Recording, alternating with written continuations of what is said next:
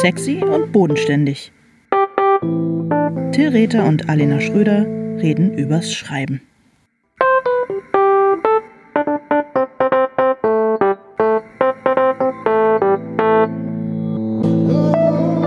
Hallo Alena. Hallo Till. Ich freue mich, dass hier noch gelacht wird. ja, in diesen tristen Zeiten. Es ist einfach, wenn du mich begrüßt, dann äh, kann ich nicht an mich halten. Schön, ja, es geht vielen Leuten so. ähm, ja, Humor ist ja auch die beste Medizin. Lachen genau. ist die genau. beste Medizin. Ähm, du, wie geht's dir damit, ähm, dass ähm, mein Buch verschoben worden ist? macht mich unendlich traurig. Ach. Aber auch, ja, aber auch froh, weil ähm, das bedeutet, dass unsere Bücher vermutlich total parallel zueinander erscheinen, denn mein Buch ist auch verschoben. Und das finde ich ist ähm, das Schöne daran. Bisher sah es so aus, als würde es einen komischen, äh, ja, so einen anachronistischen äh, Abstand zwischen unseren Büchern geben, nachdem wir jetzt hier irgendwie anderthalb, zwei Jahre das alles parallel gemacht haben. Und jetzt ist es so, dass sie doch irgendwie beide im, ähm, im Frühling, äh, nächsten, im nächsten Frühling erscheinen. Und ich finde das total, ähm, finde das sehr schön, muss ich sagen. Ich finde, es ist auch einfach im, ja, im Dienste des Podcasts, es ist einfach super. Ja, wir werden bis dahin einfach noch eine ganze Menge Zeit hier mit Gelaber überbrücken müssen, bis es dann endlich soweit ist. Aber ganz Och. ehrlich, ich komme mir langsam ein bisschen vor wie eine Hochstaplerin, weil ich ja jetzt seit irgendwie einem guten Jahr als Autorin eigentlich überhaupt nicht mehr in Erscheinung trete, weil ich die ganze Zeit an diesem Buch gearbeitet habe, das jetzt äh, hätte erscheinen sollen vor einer Woche ungefähr und jetzt halt noch ein, fast ein ganzes Jahr lang nicht erscheint. Und im Moment äh, schreibe ich auch nichts, was so akut erscheint, sondern mache so Redaktionsarbeit. Das heißt, ich trete als Autorin überhaupt nicht ähm, in Erscheinung. Ich tue nur so, als wäre ich eine. Für mein Publikum da draußen. Ich verstehe, ich verstehe, was du, ja, ich verstehe, was du meinst. Ähm, gleichzeitig ist natürlich schon so, dass es eher, äh, also es sind ja nun nicht alle Autoren, Autorinnen sind ja äh, im Haupt- oder Nebenberuf Journalistinnen. Und darum ist es ja eigentlich normal, dass man also ähm, erstmal nicht so richtig viel zwischen oder vor den Büchern von, von Menschen hört und darum bist du auch äh, definitiv überhaupt keine Hochstaplerin. In dem Moment, finde ich, wo das Buch angekündigt ist, wo also es äh, Menschen gibt, die ernsthaft daran glauben, dass dieses Buch äh, in ihrem eigenen wirtschaftlichen wird. Interesse erscheinen wird, ist man eine äh, Autorin, wenn nicht eine Schriftstellerin. Insofern, ähm, ja, aber ich verstehe das schon. Ich finde es eher selber, und das merke ich daran, dass es psychologisch nicht ganz einfach ist. Ich weiß nicht, ob das dir auch so geht. Mir kommt es absurderweise so vor, als wäre nächstes Frühjahr ganz bald. Also ich habe so ein inneres psychologisches Gefühl. Ich gucke, also ich mhm. habe immer so eine räumliche Wahrnehmung davon, wie das Jahr sich so vor mir aufblättert sozusagen und auf so einen Fluchtpunkt zustreift, wenn ich äh, zustrebt, wenn ich so darüber so im Nebensatz äh, das erwähne. Und es ist dieses Jahr komplett durcheinander und ich habe das Gefühl, dass also äh, März, April 2021 überhaupt nicht ähm, zwölf oder elf Monate hin ist, sondern ich habe jetzt so ein, so ein Novembergefühl. Es ist total bizarr, wirklich ganz seltsam. Ja, geht mir ähnlich, aber ich glaube, das liegt daran, dass ich mir einfach wünsche, dass dieses Jahr, das in vielerlei Hinsicht irgendwie, irgendwie vergurkt ist, einfach vorbeigeht. Aber ich habe auch, ich denke auch schon, naja, jetzt haben wir Mai, das ist im Grunde ja schon fast Sommer, nach dem Sommer ist noch ein bisschen Herbst und dann ist schon Weihnachten und das ist ja jetzt quasi äh, genau so. Ja, ja. Und ähm, ja, ich glaube, das ist so, so tröstet man sich halt durch diese komplizierte Zeit, würde ich meinen. Ich finde es sowieso merkwürdig, äh, was das Schreiben so mit der Lebenszeit macht, weil man einerseits ähm, ja eben sehr intensiv bei dieser sehr kleinteiligen Arbeit ist und die Zeit dadurch sich manchmal sehr, sehr streckt. Und gleichzeitig denkt man eben in diesen wahnsinnig langen Abständen, so wie jetzt, die dann so die Zeit wieder so in sich zusammenfalten, was auch manchmal komisch ist, ja. Du. Aber gut, wir verlängern die Vorfreude auf das Erscheinen unserer Bücher. Umso äh, passender, dass wir heute über LeserInnen sprechen und über Publikum und über Deutung und ähm, diese interessante Verbindung zwischen dem, der was schreibt und äh, dem oder der dies äh, liest. Ja, Solveig Nitzke hatte äh, letztes Mal angerufen und hatte die Frage aufgeworfen, ob äh, wir als äh, Autorinnen die ähm, Literaturwissenschaft sozusagen wahrnehmen, ob das eine Rolle spielt in unserer, ähm, wie und ob wir das wahrnehmen, ob das eine Rolle spielt, vielleicht auch in unserer Selbstwahrnehmung, in der Wahrnehmung von Texten und in der Arbeit und wir konnten das relativ kurz beantworten. Du mit einem Nein und ich mit einem Jein, weil ich so ein bisschen so ein hobbymäßiges Interesse daran habe und vielleicht irgendwie auch so noch ein, zwei Sätze aus meiner literaturwissenschaftlichen ähm, Vergangenheit an der Uni, womit ich aber mich halt auch wirklich seit 25 Jahren nicht mehr ernsthaft beschäftigt habe, so verinnerlicht habe. Aber in Wahrheit ist die Antwort Nein mit einem ganz winzigen Jein. Und wir haben das deshalb so ein bisschen aufge, ausgeweitet, insgesamt darüber zu, äh, ja, zu sprechen. Machst du dir beim Schreiben Gedanken darüber, was das, was du schreibst, ähm, und zwar jetzt nicht die journalistische Arbeit, sondern die Arbeit jetzt an dem Roman und an dem nächsten, an dem du jetzt ja schon arbeitest, machst du dir Gedanken darüber, ähm, über die Leserinnen, machst du dir vor allem Gedanken darüber, was das bedeutet, was du schreibst, also ob die Menschen, die das eines Tages lesen werden, jenseits des Verlags, ob die darin auch eine Bedeutung oder etwas äh, finden, was sich vielleicht mit dem, was du dabei wolltest oder so überschneidet oder nicht. Was willst du eigentlich? Was will ich eigentlich? Also wenn ich ehrlich sein soll, macht mir das eher ein bisschen Angst, die Vorstellung, dass Leute da was deuten.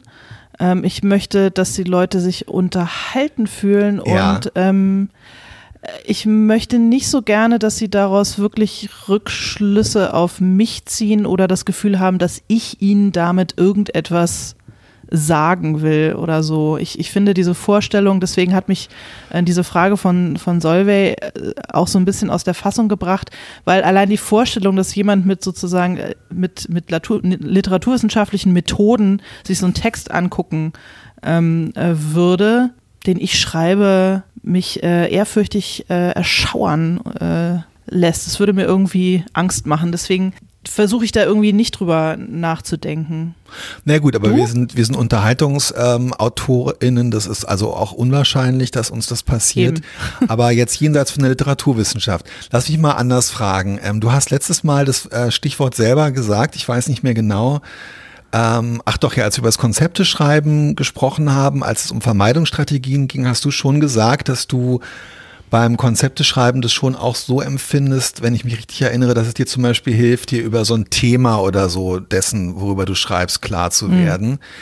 Ähm, das ist ja schon ein ganz ein super wichtiges Stichwort. Also ein Thema ist ja etwas, was ähm, äh, was man selber ähm, bearbeitet, was man dem dem Buch sozusagen mitgibt, vielleicht für sich, also so deute ich das jetzt mal für mich, aber was natürlich auch auf eine bestimmte Art bei ähm, LeserInnen jenseits der Literaturwissenschaft oder diesseits der Literaturwissenschaft ankommt.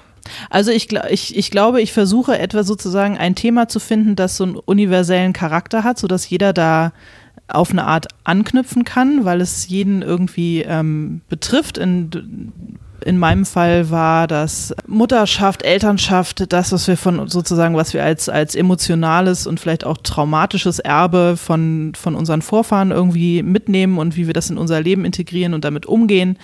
Und ansonsten oh, wie soll ich mal sagen? Ich, ich finde es zum Beispiel als Leserin manchmal irritierend, um nicht zu sagen ähm, störend, wenn, wenn Sachen zu nah dran sind an meiner Lebenswelt. Also ich finde, äh, das angenehmer, wenn ich daran anknüpfen kann, weil es ein, ein, ein tiefer liegendes Thema gibt, das mit mir was zu tun hat, das ich nachempfinden kann, mich dann aber auf der anderen Weise, äh, auf der anderen Seite wegführt von mir. Ähm, mich würde mal interessieren, das, was du, was du so klar als, ähm, als jetzt als Thema von deinem Buch ja irgendwie formuliert hast. War dir das von Anfang an klar? Bist du da dann sozusagen im Gespräch mit anderen, vielleicht mit deiner Agentin oder Lektorin draufgekommen? Oder ist dir das eigentlich erst bewusst geworden, als du schon mitten in der Arbeit warst und mal so einen Schritt zurückgetreten bist und dir den ganzen Kram mal, äh, aus so einer kleinen Distanz angeguckt hast? Nee, das war mir, glaube ich, schon relativ klar von Anfang an. Das finde ich auch wichtig, dass man, oder für mich ist es wichtig beim Schreiben, dass ich, bevor ich anfange, weiß, was dieses quasi den eigentlichen Plot äh, umfangende eigentliche Thema der Geschichte ist. Sonst, sonst kommt mir auch, sonst kommt mir der Plot auch nicht und die Figuren auch nicht. Ich finde, das muss irgendwie ja. vorher da sein. Ich finde es auch total wichtig mit dem Thema anzufangen oder relativ, also ich fange anders an, wenn ich anfange, mir über ein äh, neues, äh, eine neue Buchidee Gedanken zu machen. Ich fange eher immer mit einem Ort und mit so einer Situation an und mit einer Atmosphäre und ich habe aber im Laufe der, der letzten Jahre dann auch sehr bald gemerkt, dass es super wichtig ist, sich bevor man an, also bevor ich anfange, ernsthaft, äh, also produktiv zu schreiben, dass ich mir darüber Gedanken mache, worum es eigentlich geht. Also was genau, was halt das, was, was wirklich das, ähm, was wirklich das, das Thema des Buches ist in so einem, genau wie du es auch beschrieben hast, mit der Mutterschaft und der Elternschaft, also in so einem psychologischen gesellschaftlichen ähm, Sinne. Also auch so ein Thema, äh, dem man dann letztendlich äh, ohne dass man das Thema die ganze Zeit, also ohne dass man es erwähnt, indem man dann eben doch auch, also es macht mir es einfach leichter, Entscheidungen auch zu treffen, ja, genau. inhaltliche Entscheidungen, weil du halt einfach siehst, zahlt es auf dieses Thema, weiß ich nicht, bei dem Kreuzfahrtkrimi, da habe ich dann halt schnell gemerkt, es geht halt eher um so eine Frage, ja, Freiheit, Unfreiheit, Einschränkung von äh, von Handlungsspielräumen und so weiter. Und alles, was dann am Plot und an den Figuren, was ähm, auf dieses Thema einzahlt, ist irgendwie gut. Und alles andere ist im Zweifelsfall überflüssig oder schadet vielleicht sogar. Ist natürlich beim Krimi nochmal sehr viel extremer. Aber ich habe mir jetzt bei dem aktuellen ähm, Buch Treue Seelen habe ich auch ähm, mir nach einer Weile ziemlich genau überlegt, worum es eigentlich auf der thematischen Ebene in diesem Buch geht, nämlich um so diese Frage, ja, wer, äh, wem gehört eigentlich welche Geschichte, wer kann eigentlich was äh, erzählen und das macht es dann halt relativ klar. Gleichzeitig muss ich aber auch ganz deutlich, also ja, es ist für mich sozusagen so ein ähm, erstmal ein Arbeitsvehikel und ich denke dann überhaupt nicht darüber nach, dass ich hoffe, dass dann am Ende LeserInnen da sitzen und sagen, oh, sehr interessant, dieses Buch setzt sich mit der Frage auseinander. ähm, wer darf eigentlich welche Geschichte erzählen oder wer hat eigentlich, ähm, ja, äh, wer hat eigentlich die Deutungshoheit über, über welche Ereignisse und über wessen Geschichte. Und die Vorstellung, ähm, dass irgendwann jemand sagen könnte, ah, und das lappt dann hat natürlich in diese Grenzbereiche der äh, Literaturwissenschaft beziehungsweise der klassischen äh, äh, Rezension. Ah, ich kann ähm, mit Hilfe meiner kritischen Instrumente A, B und C erkennen, dass der Autor versucht hat, äh, sich des Themas anzunehmen, wer darf wessen Geschichte erzählen und sie deuten. Ich sehe aber an meinen Instrumenten D, E und F, dass es ihm nicht gelungen ist. Das ist natürlich, ähm, ja, das ist so ein bisschen, äh, das ist natürlich angsteinflößend.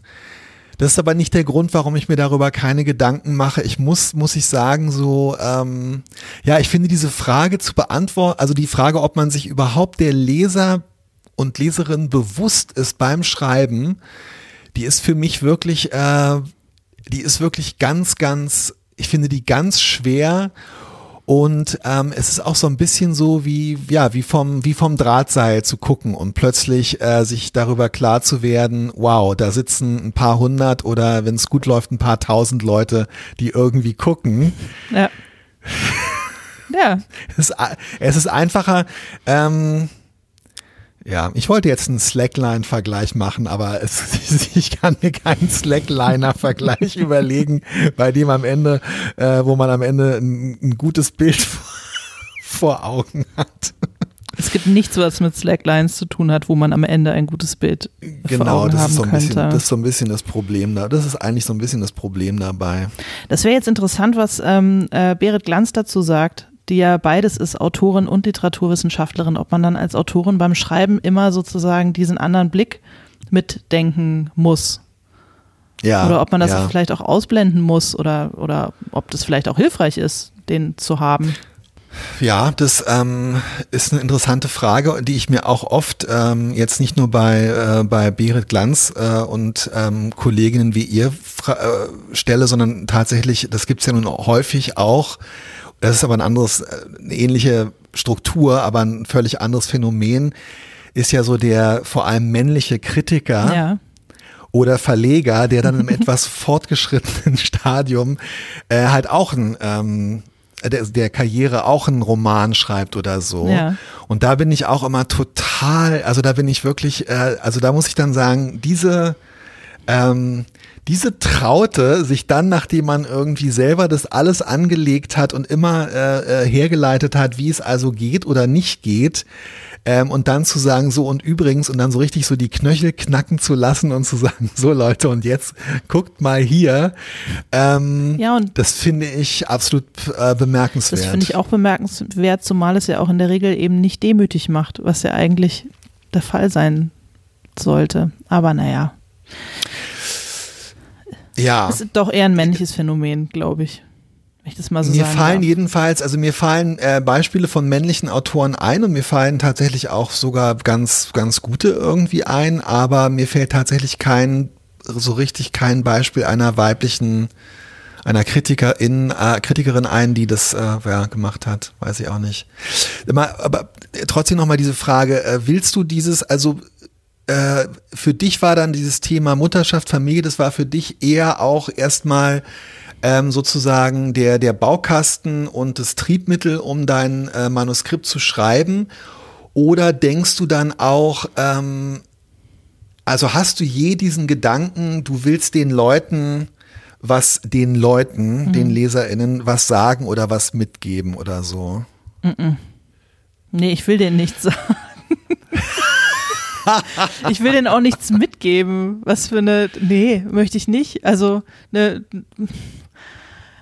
Ja, ich verstehe das total, dass du das nicht möchtest, aber es ist ja nun nicht unerhört, dass Leute, es kommt ja offenbar immer wieder vor, sonst würden nicht so viele Bücher als äh, ein Stoff, der nachdenkt. Dieses Buch denkt zum, äh, denkt zum Nachregen an, hört man ja ganz, ganz oft. ja. Und ähm, Nein, ich, also, da hat sich ja dann offenbar jemand das vorgenommen, zum Nachdenken anzuregen. Ja, das mag sein. Und es ist ja auch, äh, ich freue mich natürlich, wenn es, wenn, wenn das der Effekt ist, den mein Buch auf jemanden haben könnte, dass er daraus etwas für sich mitnimmt oder eine Erkenntnis oder, oder, aber es ist nicht meine Triebfeder ähm, beim Schreiben gewesen. Also so viel Sendungsbewusstsein habe ich dann vielleicht einfach nicht. Ich würde mich total freuen, wenn Leute das gerne lesen und daraus ähm, ja, schöne Lesestunden mitnehmen und, und es gut finden und es gerne weiterempfehlen und sagen, boah, das hat mich unterhalten und berührt. Aber ja. ähm, darüber hinaus habe ich das nicht. Und das, das ist dann immer so, wenn ich zum Beispiel drüber nach, ich habe immer Angst, dass Leute mich nach meinem Lieblingsbuch oder meinen Lieblingsbüchern fragen. Und dann, dann stehe ich immer vor meinem Bücherregal und gucke so durch und denke so, oh, was sind denn jetzt die Bücher, von denen ich sagen würde, die haben mein Leben verändert oder da habe ich jetzt voll was draus mitgenommen oder das irgendwie. Und natürlich ist jedes Buch für sich, nehme ich da irgendwie was draus mit, aber es ist nie so, dass ich ein Buch lese und hinterher die Welt mit anderen Augen sehe. Es, aber das liegt vielleicht, also das liegt nicht an den Büchern, das liegt bestimmt an mir. Aber deswegen kann ich diesen Anspruch auch schlecht an mein eigenes Schreiben anlegen. Mhm. Ist es bei dir so? Hast du so Bücher, wo du das Gefühl hast, seit, ich habe das gelesen und seitdem bin ich nicht mehr der Mann, der ich einst war? Ähm, also sagen wir so, ich habe äh, Sachbücher gelesen, in denen Informationen standen. Ähm, ja, gut, aber das ist was, das ist nochmal was ja, anderes. Wo ich dann dachte, oh wow, ähm, dass 9-11 ein Inside-Job war, wusste ich nicht. Äh. Ja, nee, so das meine ich. Ja, es gibt ja, es gibt Sachbücher und es gibt tatsächlich auch Bücher, wo dann Sachverhalte die mir vage bewusst waren, auf eine Art und Weise künstlerisch gestaltet ja, werden, wo ich danach ja. sagen muss, okay, wow, aber nee, ich muss, und, und es gibt Bücher, die mein Leben dahingehend verändert haben, dass ich dann weil sie mir gut gefallen haben äh, oder ich irgendeiner Sache hinterhergejagt bin, die da drin, die ich da drin zu erhaschen glaubte, dass ich dann sehr viel Lebenszeit darauf verwandt habe, von dieser Autorin oder diesem Autor noch mehr zu lesen. Aber so dieses weiß ich nicht, dieses Avec, ich kann das nicht, also das ist, ich weiß nicht, was das für eine Kategorie ist. Diese Frage wird ja wirklich tatsächlich manchmal gestellt und ähm, ich weiß dann auch nicht, was ist damit gemeint, dass man irgendwie ähm, äh, John Irving äh, äh, gelesen hat und äh, plötzlich gedacht hat, oh, im Waisenhaus ist es irgendwie auch nicht so schön, aber vielleicht, also ich, es ist so, hm, was? Äh, Schwierig, ja, ganz genau. Und ich würde mir auch überhaupt nicht ähm, auf, ja, nee, das ist, äh, das ist kein, das ist nichts, wo ich so das, ja, es ist auch kein Gedanke, der mich, der mich bei der, bei der, äh, der mich bei der Arbeit beschäftigt, so nach dem Motto, ähm, gibt es jetzt eigentlich irgendwas, äh, möchte ich, dass jemand aus dem Buch mit irgendwas rausgeht oder so? Null. Das würde ich auch als absolut äh, äh, erstens überheblich und zweitens irgendwie auch zum Scheitern verurteilt sehen, weil jeder aus und jeder aus jedem Buch was völlig äh, willkürliches und anderes ähm, mitnimmt. Deswegen wird es aber halt auch nie ähm, Schmuckschuber und Abreißkalender mit den schönsten Sätzen aus unseren Büchern geben, Till. So ähm, wie das, für äh, Paulo das, Coelho oder so. Da möchte ich erstmal schon mal widersprechen, weil ähm, tatsächlich ähm, Zitate aus Büchern von mir schon auf Abreißkalendern. Oh, ehrlich? Äh, oh, ich nehme äh, alles zurück. Sind. Ja. Ich, ich neige mein Haupt in Ehrfurcht und Demut. Allerdings aus, ähm, aus äh, Sachbüchern von mir. Ähm. Okay. Ich will den Räte-Abreißkalender. Komm, ey, hit me up. Ja, ähm, ich bin äh, der, der Verfasser der, ähm, der berühmten Zeile äh, hier abtrennen, die im Ab Abreißkalender. Nein, ernsthaft neulich, ganz ehrlich, okay. Ähm, ich lasse mich auch mal ein bisschen flexen ja, hier, ja. Komm, erzähl mal. Neulich äh, war auf der Zeitschrift Brigitte Woman, für die wir beide ähm, arbeiten, mhm. ein sogenanntes, äh, so, ein, so, ein, ja, so ein kleines Büchlein, so ein Booklet. Und da waren irgendwie sorry, ist jetzt so ein bisschen arrogant, ich weiß nicht mehr, was da drauf stand. Da stand entweder drauf ähm, die 50 besten Sätze, die je geschrieben äh, wurden oder 50 Sätze, die das Leben schöner machen oder sowas in dem Sinne. Und ähm, es war ein Zitat von mir drin, wo ich ähm, beim besten Willen mich nicht daran erinnern konnte, äh, es jemals geschrieben zu haben. Und ähm, es ging um Pflaumenmus und es war absolut mystisch und geheimnisvoll. Und ich habe weder dieses Zitat verstanden, dass irgendwie alles, das Zitat lautet irgendwie, dass irgendwie alles leichter ist, wenn man Pflaumenmus da hat oder sowas. Jeder habe ich das Zitat verstanden, selbst wenn es von, wenn es, selbst wenn es von, wenn es von Margot Hemingway gewesen wäre, hätte ich das Zitat nicht verstanden. Und ich konnte mich nicht daran erinnern, es geschrieben zu haben. Und ich mag kein Pflaumenmus. Also ich finde ich aber, so wie du es beschreibst, ist es definitiv einer der besten Sätze, die jemals geschrieben wurden. Okay, insofern, ich möchte mich jetzt und dann, äh, ja, und es ist auch neulich, ähm, ist auch neulich, äh, hatte ich erst eine Twitter-Fehde, weil ein, äh, ein Text von mir in einem ähm, äh, evangelischen Kalender äh, in Satzauszügen erschienen ist und ich dann äh, mich darüber beschwert habe, dass ich kein Geld dafür bekommen habe, was mir aber vor vielen, vielen Monaten längst äh, überwiesen worden war. Oh. Und ähm, ja, insofern, also ich reagiere sehr empfindlich auf das Thema. Ähm, weil ich mich dann nicht mit, äh, mit Ruhm äh, bekleckert habe. Sondern mit Pflaumenmus, genau. Ja. Ja, natürlich, genau. Also es gibt dieses, es gibt weder irgendwie sowas Sinnspruchhaftes, also tatsächlich gibt es in meinen Büchern sehr viel so Sinnspruchhaftes, weil es immer so, so verunglückte ähm, Aphorismen sind, die äh, Figuren durch den, durch den Kopf gehen, die halt mit ihren Gedanken irgendwie nicht zum, zum Ende kommen und sich dann so komische Sachen überlegen. Aber ja, es gibt natürlich nichts, was Leute irgendwie mitnehmen sollen, ähm, außer dieser, äh, ja, außer dieser ähm, Unterhaltung. Machst du dir denn aber, also das ist vielleicht doch nochmal so, um ich will jetzt nicht auf die Literaturwissenschaft wieder zu, so zurückkommen, aber machst du dir denn so bewusst zum Beispiel Gedanken eigentlich über die literarische oder handwerkliche Gestaltung ähm, von, deinen, von deinen Texten? Hast du dir bei dem Buch bewusst Gedanken darüber gemacht, oh, hier äh, verwende ich jetzt diese oder jene Metapher oder so, oder machst du das nicht?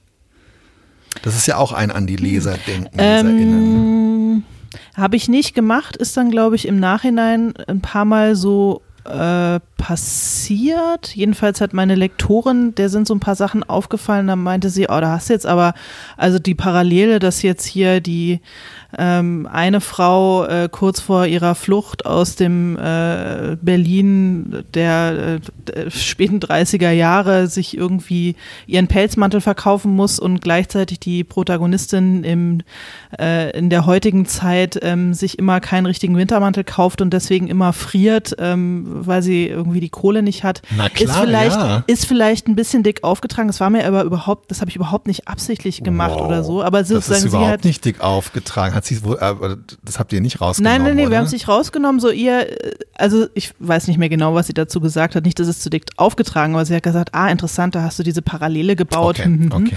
Und Super, so ja. habe ich aber gar nicht. Und es gab eine Stelle, wo, wo du mir ähm, liebenswürdigerweise unterstellt hast, ich hätte ein äh, Motiv aus Emil und die Detektive äh, quasi benutzt, beziehungsweise umgedreht. Ja. Ähm, was ich aber auch gar nicht. Eine außerordentlich kunstvolle Inversion. Ja, eine des, kunstvolle ähm, Inversion eines zentralen des Taschendiebstahlmotivs aus Emil und die Detektive. Aber auch das, ich habe nicht eine Sekunde an Emil und die Detektive gedacht. Es war wirklich kein, das war überhaupt keine ähm, Absicht. Und ich glaube, auch deswegen würde es mir irgendwie, würde es mich so ein bisschen gruseln, wenn Leute da, das, das quasi da reinlesen, weil ich das, wenn überhaupt, dann ganz unbewusst gemacht habe. Also ich habe das nicht absichtlich so gemacht. Also bei mir ist es eher so, äh, ja, ich bin damals auch fest davon ausgegangen, dass das mit, dass das mit Emil und die Detektive äh, absichtlich war. Ähm, andererseits muss man natürlich sagen, vielleicht ist es sogar gerade deshalb äh, so gut gelungen und das mit dem ähm, Wintermantel ist mir nicht aufgefallen, aber jetzt, wo du es sagst, finde ich es total sinnfällig und vielleicht, wenn ich das Buch als äh, Kritiker gelesen hätte, als Rezensent oder so, wäre es mir nochmal anders, wäre es, mit, äh, wäre es mir vielleicht auch aufgefallen. Ähm, es, also das ähm, mit Emil und Detektive wirkt, wirkte für mich da halt sehr kunstvoll, weil es halt so ein, es ist halt null aufdringlich und das gelingt natürlich vielleicht nur, wenn man es gar nicht mit Absicht ja, macht. Das eben. Es, es ist deswegen null aufdringlich, weil es nicht beabsichtigt war.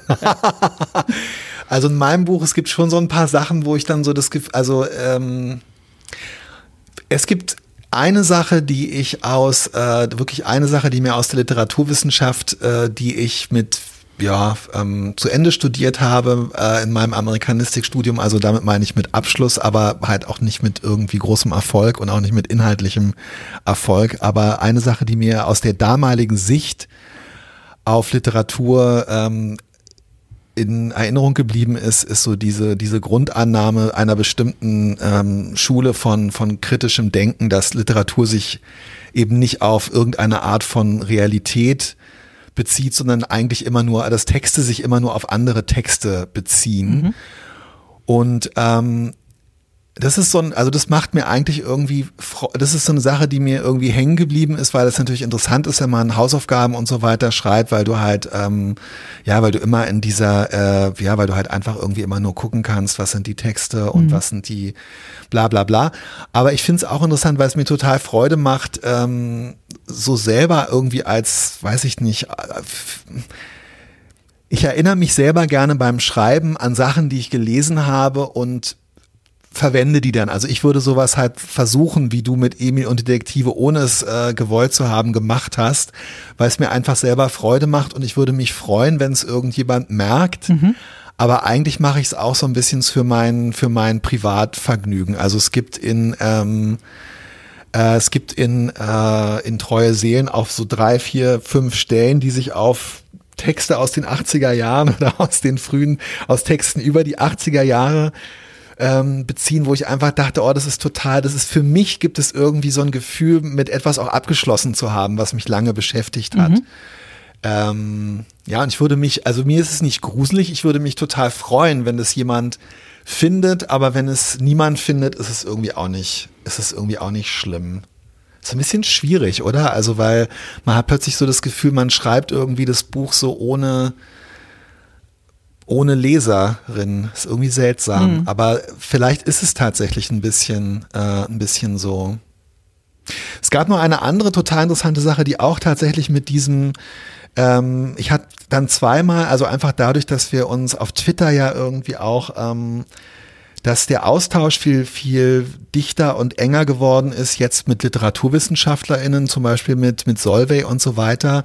Und ich bin dadurch natürlich auch auf Sachen gekommen, mit denen ich mich sonst nicht beschäftigt hätte. Also ich habe mich mit ähm, einer anderen Kollegin, äh, die ich über Twitter kennengelernt habe, Laila Esser, habe ich mich über ihre Doktorarbeit unterhalten und ähm, sie hat über die äh, über Literaturen in geteilten Nationen äh, mhm. geschrieben. Und es hat mich natürlich irgendwie interessiert, weil mein Buch im West- und Ostberlin 1986 spielt. Und ich war da gerade mitten im Schreiben und sie hat mich dann auf ein Buch des amerikanischen Kritikers äh, Frederick Jameson aufmerksam gemacht, der sich vor allem auch so mit ähm, räumlichen Metaphern mhm. beschäftigt, die dann halt in der Literatur über geteilte äh, Nationen und so weiter unter Umständen eine Rolle spielen oder auch nicht.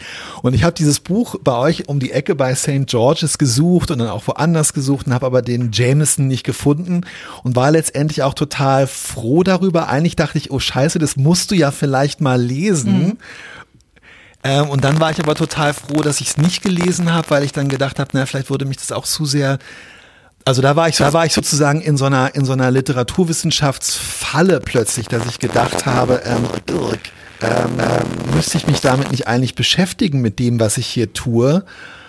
Und ich habe dann aber für mich beschlossen, mich nicht damit zu beschäftigen und habe dann beschlossen, dass es reichen muss, dass ich weiß, dass es oder dass mir dadurch bewusst geworden ist, dass es dass diese gibt. Kategorie ja. gibt, genau. Und dass ich natürlich, dass es eigentlich naiv von mir war zu denken, dass diese räumlichen also in dem, in dem Buch, du hast das Manuskript gelesen, geht es ja sehr viel um Räume. Mhm. Es geht um diese, um diese Korridore, es geht um diesen, um diesen Dachboden und da sind es auch zwei Haushälften und ich habe darüber überhaupt nicht nachgedacht. Das ist genau das, was du ja. sagst. Ich habe da null drüber nachgedacht.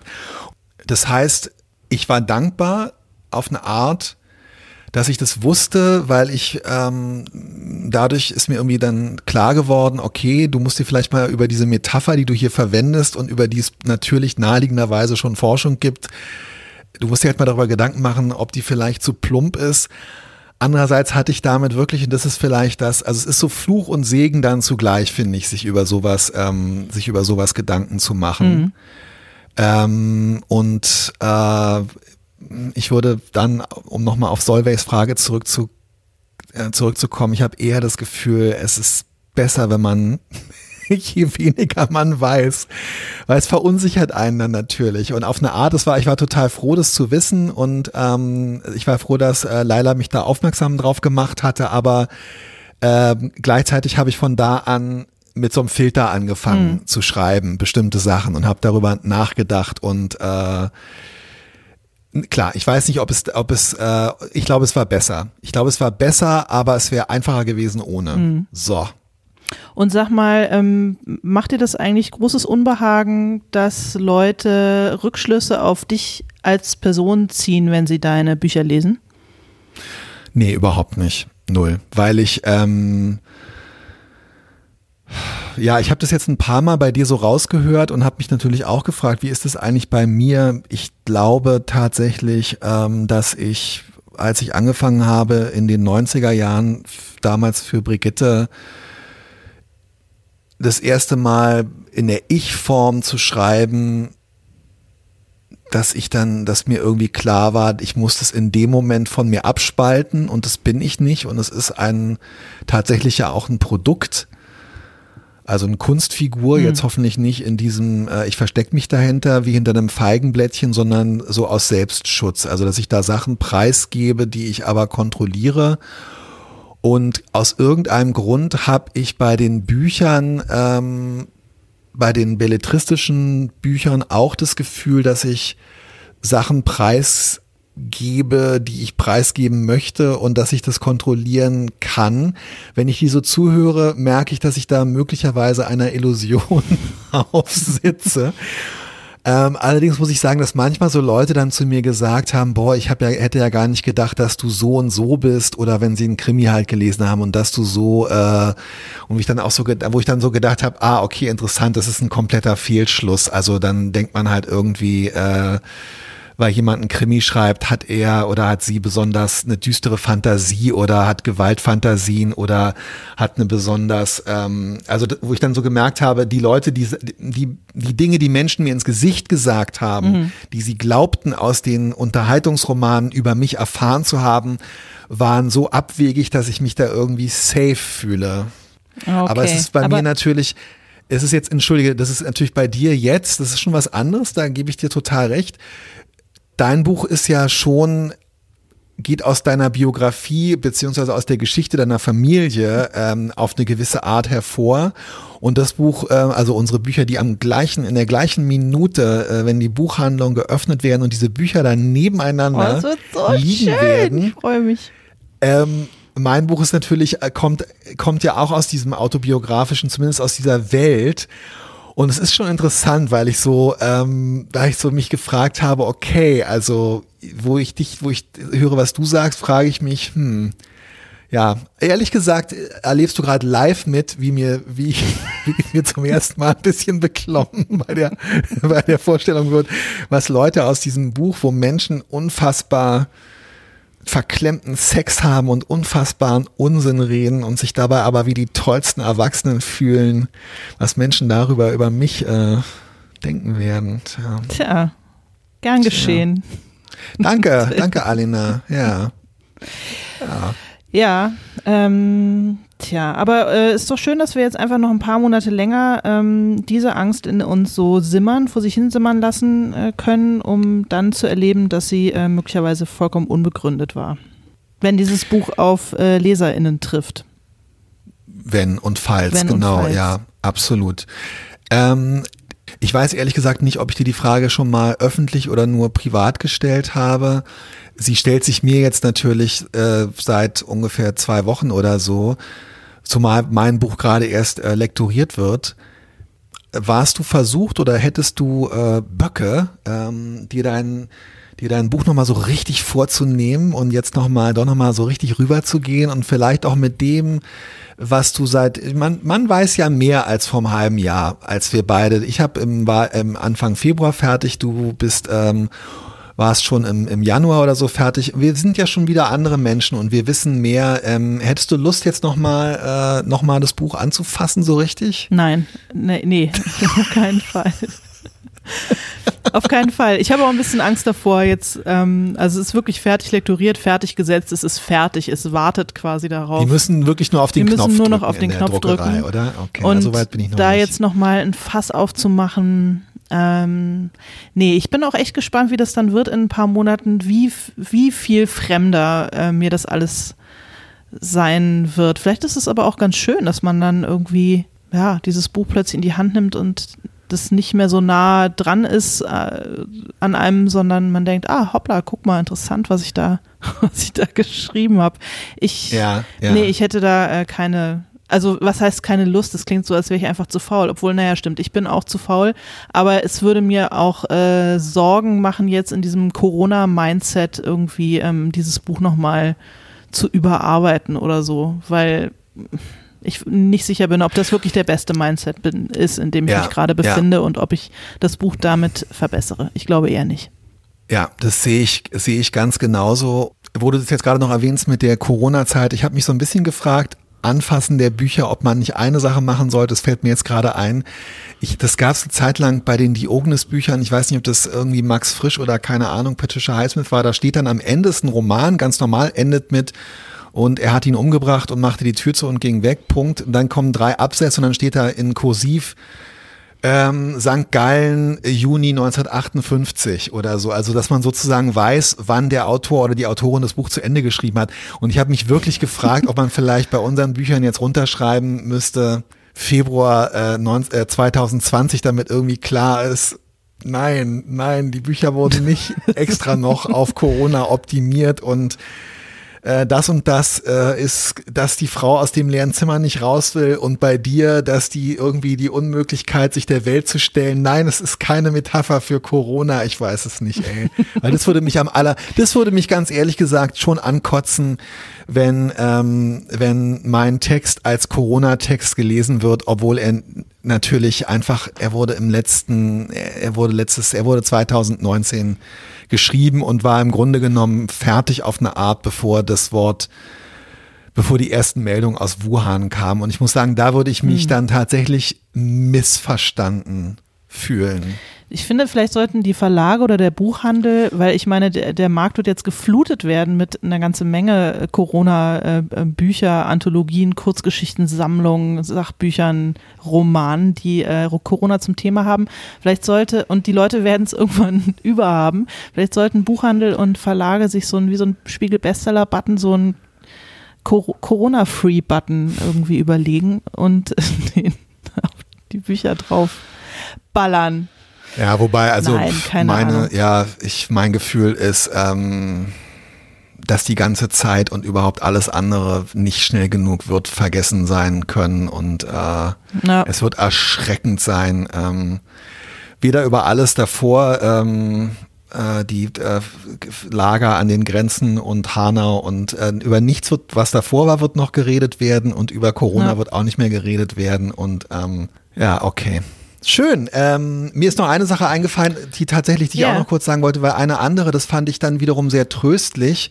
Auch, ähm, also das war so Begegnung mit Literaturwissenschaft, während ähm, wir an den Büchern gearbeitet haben, äh, hat äh, unser Freund Johannes Franzen kurz auf Twitter von einem Aufsatz berichtet, den er geschrieben hat, und zwar über diese, ähm, über die Art und Weise, wie Autoren ähm, Leserinnen signalisieren, äh, die, die Fiktionalität ihres Textes signalisieren und inwieweit ja. ähm, sozusagen Autoren und, äh, und, und Leserinnen so eine Art Vertrag eingehen. Ich gebe das garantiert falsch wieder, aber man pickt sich halt, wir sind ja keine Wissenschaftler, man pickt sich dann halt die Rosinen raus.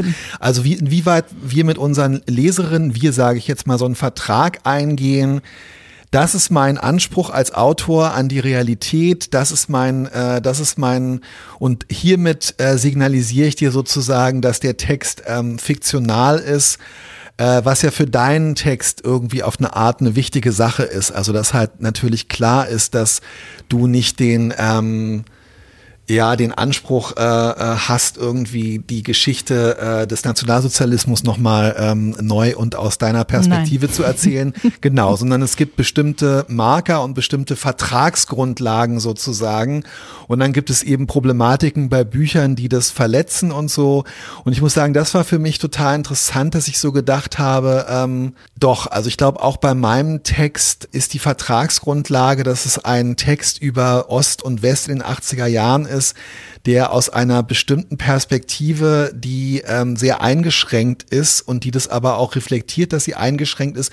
Da habe ich dann so für mich gedacht, das tröstet mich, dass das die Vertrags, also aus meiner Sicht ist es sozusagen die Vertragsvorlage, die ich den Lesern mache. Ja.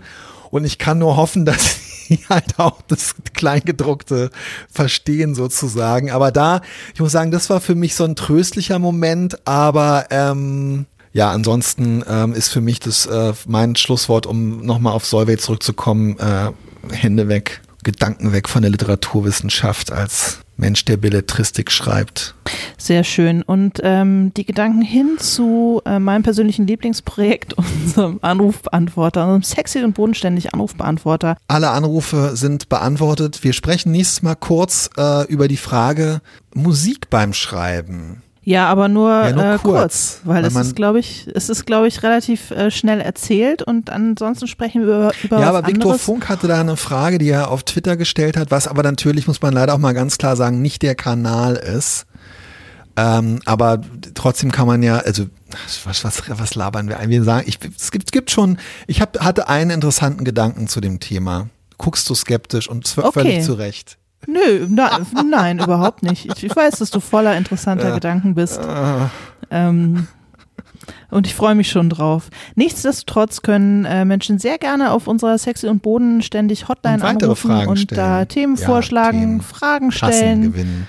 Ähm, und Tassen gewinnen. Ja, und äh, möchtest du Ja, das ist die 0178 1547 373. Ich habe es richtig scheiße vorgelesen.